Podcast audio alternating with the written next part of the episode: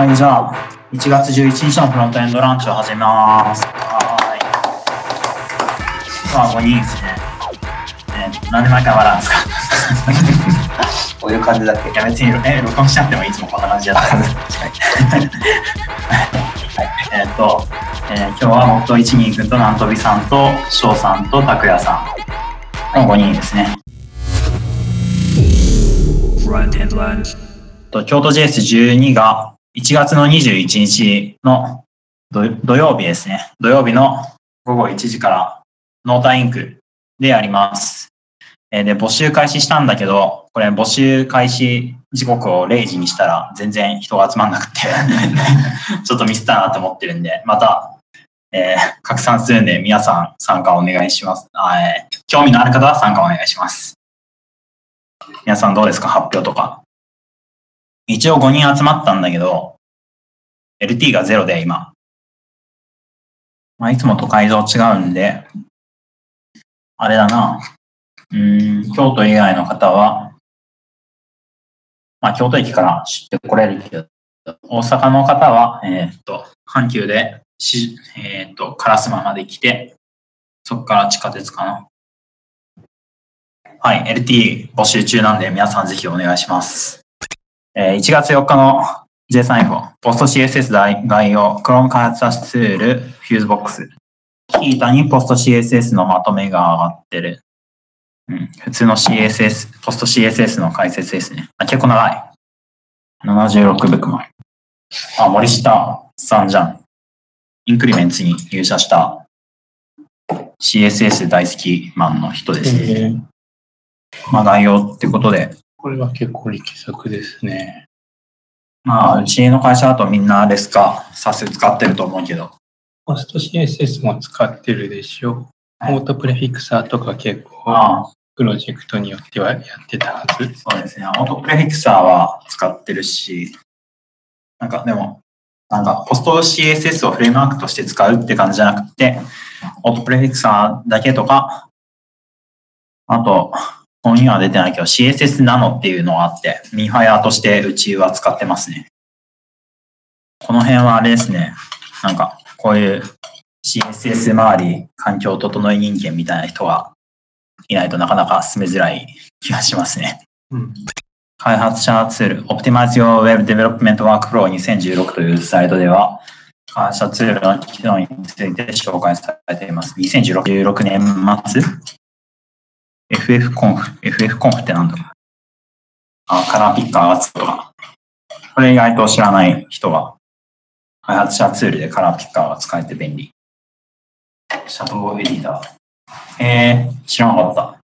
box-shadow を ビジュアルに編集できる。うーん。え、皆さん知ってました？これ。知らなかった。こういうの意外となんか、ターミナルのコントロール R 知らないみたいなのと同じで、知ってるとめっちゃ便利になりますね。 Accessibility Developer Tools。うーん。っていうのを拡張機能を入れると、オーディッツでアクセシビリティがわかる。で Box のはい開発ツールで、まあ、はいデフォルトで今オフになっちゃったけど、はい。フォントが、使われてるフォントがわかるのが個人的にお気に入りです。使われてるフォントはわかる。あの、フォントファミリーが表示さ実れて際に何が、その中、まあ、フォントファミリーで CSS で列挙していくわけだけど、その中の何が実際に使われてるかっていうのがわかる。はいはいはい。なんか、そういう拡張機能とかでありますよね。Chrome でも。デザイナーの人が使ってるの見たことある気がする。たまにここのフォント、なんか、そうそう、アイコンフォントでなぜか反映されなくて困るみたいな時がたまにあって、で、めっちゃ調査するのめんどくさいんですよね。そういうのあると便利かもしれない。ワットフォント。ルクマついてるからこれかな。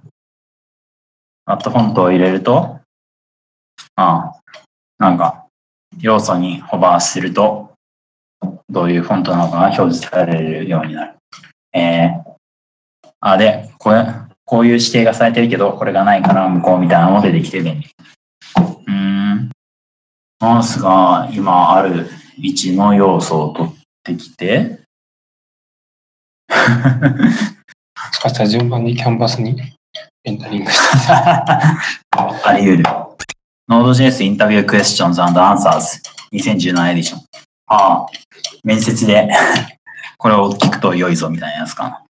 これが聞かれるぞとか。本当に Node.js 分かってるの？みたいな。これは単なる FAQ じゃないやつですかね。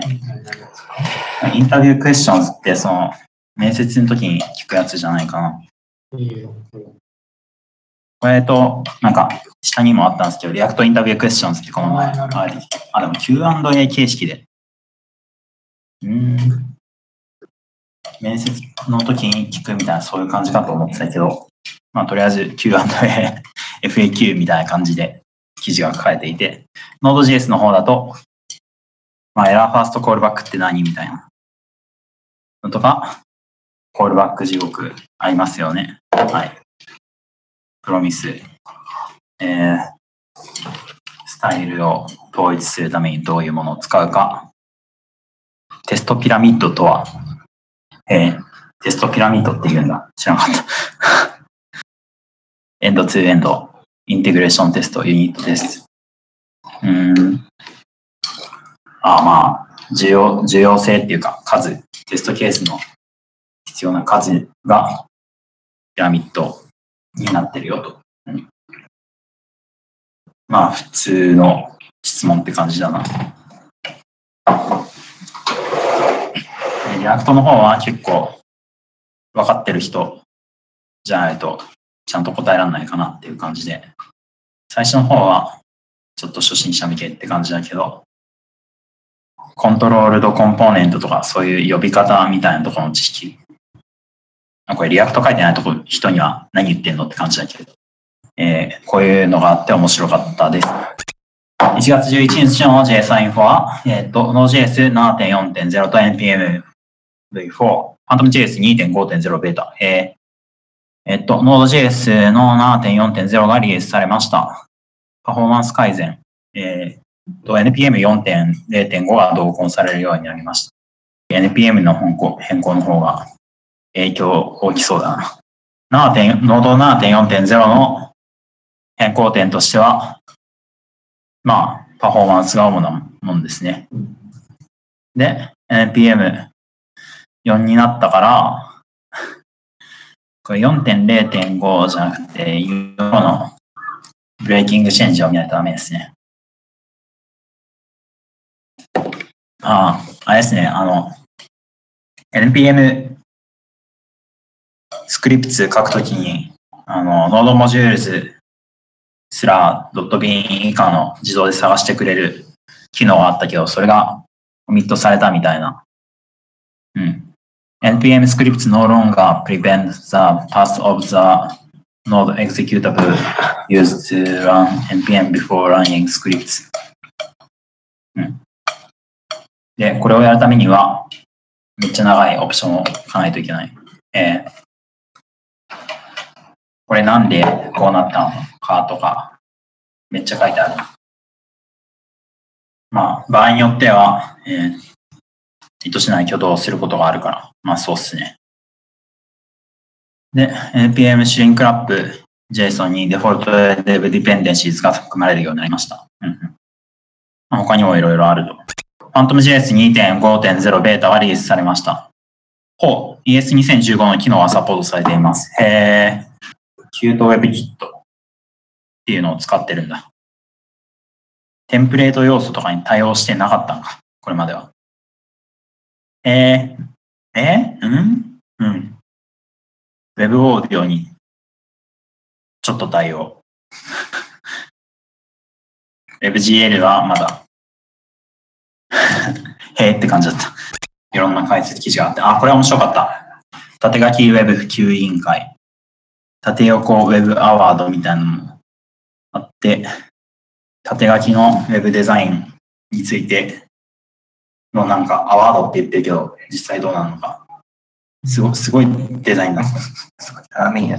ああ、ああ、あの、タッチパッドでスクロールするとすごいことになるけど、矢印キーで少しずつスクロールするといい感じになっていて、で縦書き大事だよねみたいなことが書かれていたり、なんか確か縦書きを実現するための説明、なんだ、C- CSS の解説みたいなのあった気がするんだけど、縦書き講座っていうのはそれかな。